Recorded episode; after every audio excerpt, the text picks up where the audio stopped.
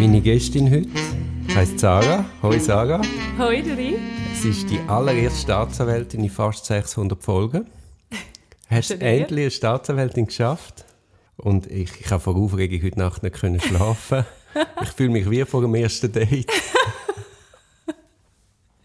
Gut, das ist ja schon mal ein, ein gutes Zeichen. Willst du dich schnell selber vorstellen, Sarah? Kann ich gerne machen.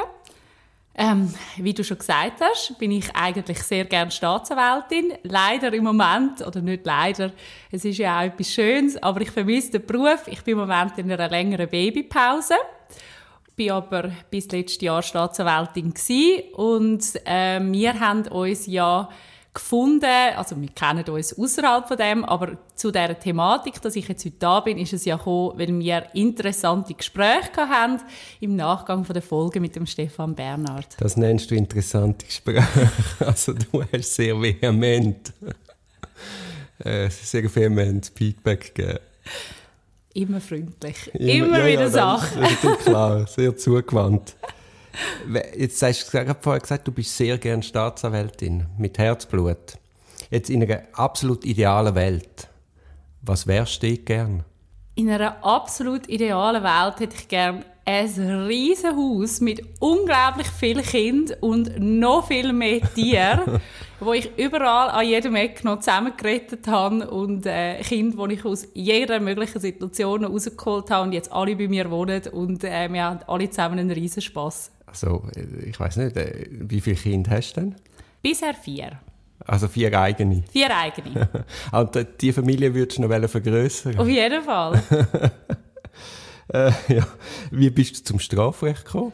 Es war eigentlich ein ziemlicher Zufall. Gewesen. Und zwar bin ich relativ wenig enthusiastisch von der Uni weg. Ich habe das nicht so grossartig äh, empfunden. Und wo hast du studiert? Wo? Mhm. Uni Zürich. Ja. Aber eigentlich vor allem so habe ich mir überlegt, was kann ich studieren, wo ich mit ähm, 100% arbeite daneben noch irgendwie durchkomme. Das heißt, alles mit Mathe ist irgendwie ein bisschen weggefallen. Sprache habe ich schon immer relativ gut können, ist mir relativ leicht von der Hand. Dann ich gedacht, gut, machen wir halt das aus. Habe mich an der Uni, habe mich sicher auch zu wenig reingegeben, also hat mich zu wenig gepackt, wenn ich mich auch zu wenig packen lassen. Aber nachher bin ich ans Gericht gekommen, habe es super cool gefunden und habe dort eigentlich das erste Mal dann mit den Straffällen Kontakt gehabt und habe einfach immer die grossen Aktenberge, die von der STEA gekommen sind, angeschaut und gedacht, da ist so viel gelaufen, bis wir an dem Punkt sind, was bis dort gelaufen ist, würde mich eigentlich sehr interessieren, möchte ich mehr dazu wissen. Und dann, wie ist es denn gekommen, dass du bei der Staatsanwaltschaft gelandet bist? Dann ist der Weg, also ich war dann Gerichtsschreiberin gewesen, einige Jahre am Bezirksgericht im Kanton Zürich bin von dort zum, äh, an den Lehrstuhl von der Frau Professor Tag, so ein Strafrechtslehrstuhl. Dort habe ich quasi den Weg schon mal ein bisschen zementiert, habe dann auch die Fortbildungen gemacht, also da der CAS Forensics und bin vom, vom Lehrstuhl von der Tag dann direkt in die STEA. Und also du hast quasi über, über, die, über den CAS Forensic hast quasi wie gedacht, okay, das interessiert mich. Ja, also dort bist, ich habe gar nicht gewusst, dass man als Nicht-Staatsanwältin den CS überhaupt machen kann. Ja, also ich habe ihn zusammen mit einer anderen Gerichtsschreiberin gemacht. Also wir sind zusammen als Gerichtsschreiber da gewesen, sind die absoluten Exoten gewesen.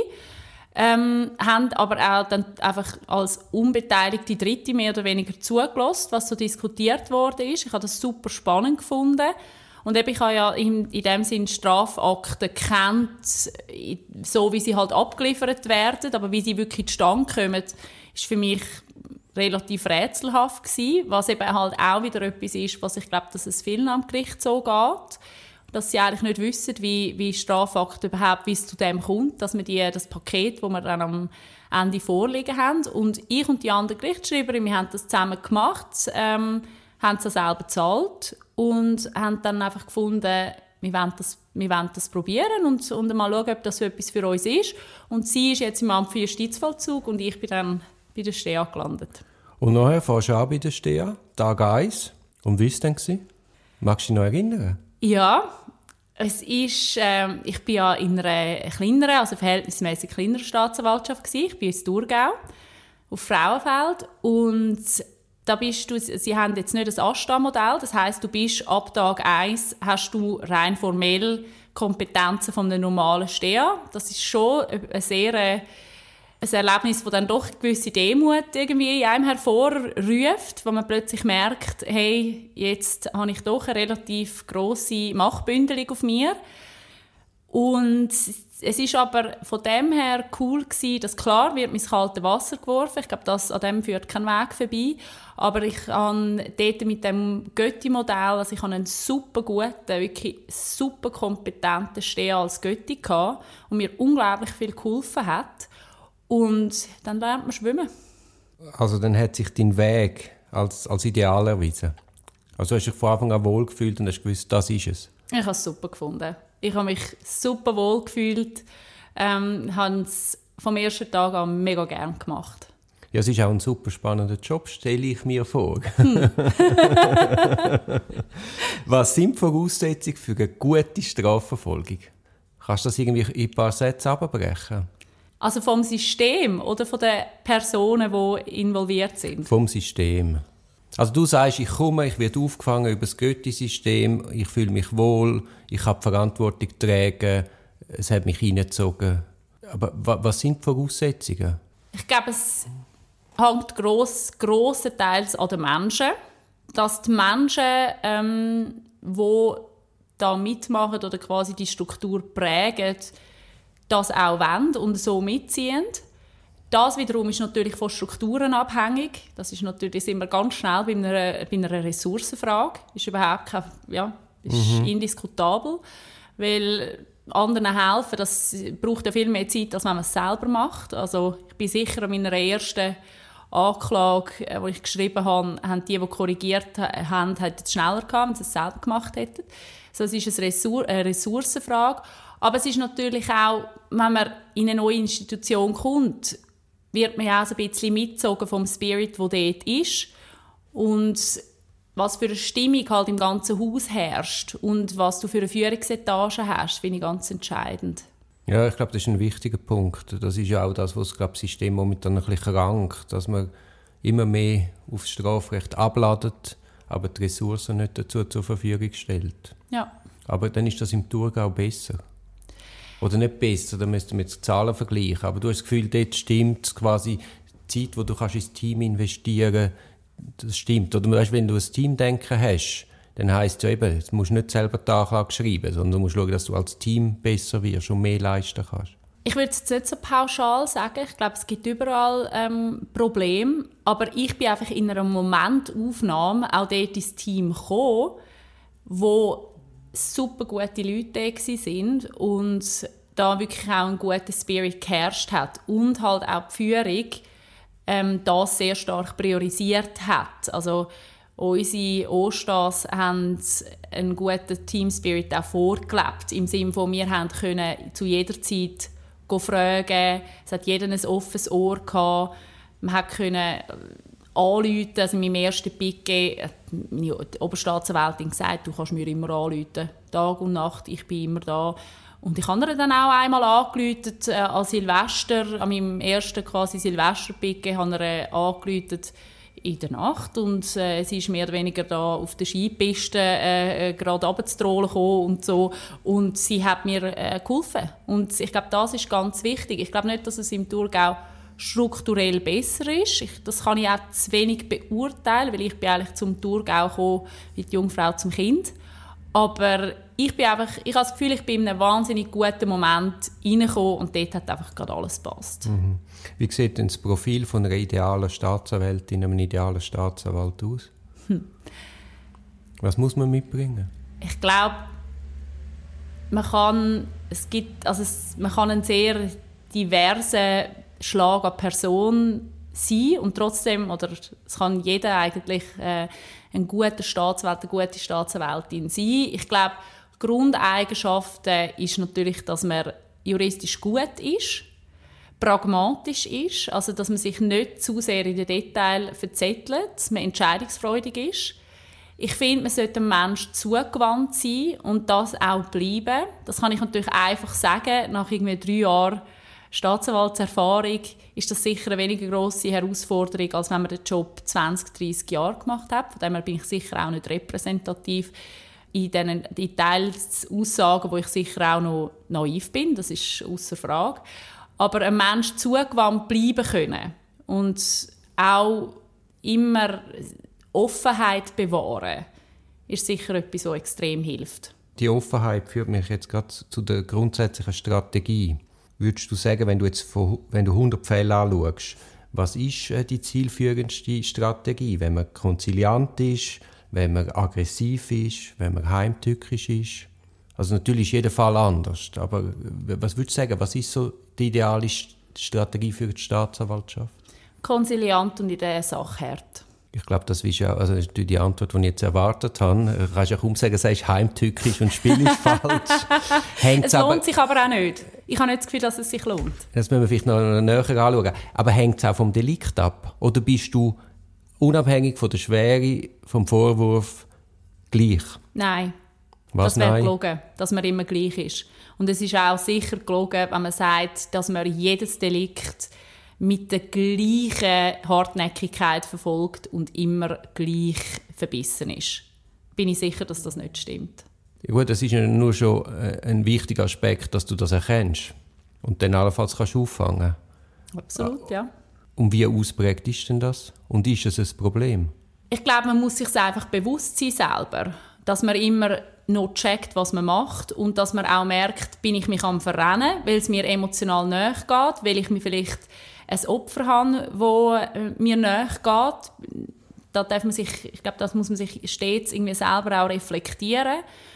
Aber, und selbstverständlich nicht äh, sich äh, irgendwie treiben lässt, dass man sagt, ja gut, ich finde jetzt das nicht schlimm, wenn man mit äh, 150 über die Autobahn blocht und dann darum äh, verfolge ich das nicht. Ich meine, das ist überhaupt nicht, was ich meine. Aber ich glaube, es wäre vermessen zu meinen, dass man als Staatsanwalt einfach jeden Fall gleich anschaut. Das glaube ich nicht. Ja, es ist auch urmenschlich. Ja. Hat der Stierjob etwas für dich mit Moral zu tun? Moral ist jetzt, glaube das falsche Wort. Ich meine, es ist sicher, dass ich das Gefühl habe, ich möchte gerne etwas Positives irgendwie beitragen zu einer Gesellschaft. Ähm, und das mache ich nach meinen Vorstellungen in dem Sinn, dass ich das Gefühl habe, dass ich etwas Gutes mache, dass ich etwas mache, wo an der Gesellschaft nützt und ich probiere auch im Einzelfall etwas zu machen, wo die betroffenen Personen nützt. Das Aber du bist nicht eine, die den Moralkühler schwingt und, und, und quasi äh, Predigten haltet, der Beschuldigten. Nein, das bringt auch nichts. Nein. Gibt es solche, die das machen? Das kommt mitunter vor, ja. Ah, ja, okay. ja, aber vor allem, weißt, es, es, es geht dann zum Teil auch ins Leere. Es wird dann so ein bisschen hüllelig. Hast du dir auch mal überlegt, Anwältin zu werden? Strafverteidigerin, geschädigte Vertreterin? Das ist eine spannende Frage. Ursprünglich nicht, weil ich, ich bin so ähm, besessen war, oder besessen, einfach festgefahren auf den Gedanken Justiz, dass mir, weil es mir auch im Gericht so gut gefallen hat. Ich habe immer gedacht, eigentlich mal der Weg zurück ans Gericht wird es äh, sein. Aber jetzt so in der Zwischenzeit und mit der Distanz von ein paar Jahren Gericht, ein paar Jahren Stea, denke ich, so geschädigte Vertretung wäre auch etwas, wo mir, wo mir sehr gut würde liegen ja. Du hast ja angetönt mit dem Kind, dass du Kind sehr gern hast. Aber sag mal, du machst jetzt eine geschädigte Vertretung mit Kind. Das erlebst du noch oft, dass sich wie eine Überidentifizierung stattfindet von der geschädigten Vertretung mit dem Opfer oder einem behaupteten Opfer. Und das ist ja mitunter gar nicht so gut, weil du ja dann wie auch am Opfer verbaust, allenfalls auf etwas zurückkommen, wo man nicht ganz korrekt ins Verfahren eingeführt hat. Ah, das kann ich mir sehr gut vorstellen. Und hast du nicht das Gefühl, dass dir da allenfalls Distanz fehlt? Und wie ist es mit der Distanz als Staatsanwältin? Also wenn man gerne Kind hat, kann man keine professionelle Distanz das habe ich, das Würde man das einem Mann auch fragen? Nein, nein, nein, nein, ja, natürlich. Also? Nein, das habe ich nicht so gesagt. Aber ich sage nur, das ist ja eine Thematik, wo man sich auch muss bewusst sein muss. Du, ich glaube, das ist ganz natürlich, dass, dass einem gewisse Fälle auch näher gehen. Keine Frage. Also es ist, äh ich meine nur, oder du tust ja derart zielgerichtet, sagst geschädigte Vertretung und schliessest damit ja gleichzeitig aus, dass du Verteidigung machst.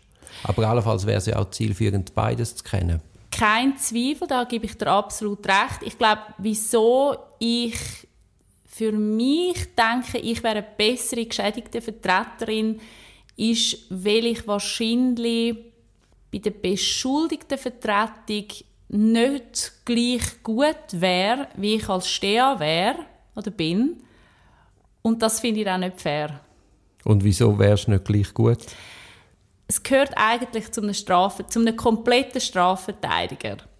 Gehört, dass er alles macht. Und jedes Delikt. Und ich kann das so gut nachvollziehen, dass man sagt, ich will kein Sexualdelikt, ich will kein Delikt mit Kind etc. Und ich wäre genau auch so eine. Und da muss man aber ehrlicherweise sagen, dann hat man eben die Aufgabe, die man im Rechtsstaat hat, eben nicht ganz verstanden oder will sie eben doch nicht konsequent ausüben, was ich völlig verstehe. Aber dann ist eben die Frage, ob man wirklich ein guter beschuldigter Vertreter ist. Weil wenn man so anfängt, dass man sagt, ich muss mich irgendwie noch identifizieren mit dem Beschuldigten, dann ist man ja eigentlich schon ein bisschen falsch abgebogen. Das ist ein Podcast aus der Reihe Auf dem Weg als Anwältin. Ich hoffe, der Podcast hat dir gefallen. Für mehr Podcasts schau doch auf meiner Homepage www.duribonin zusammengeschrieben.ch. Viel Spaß beim Entdecken von weiteren Podcasts.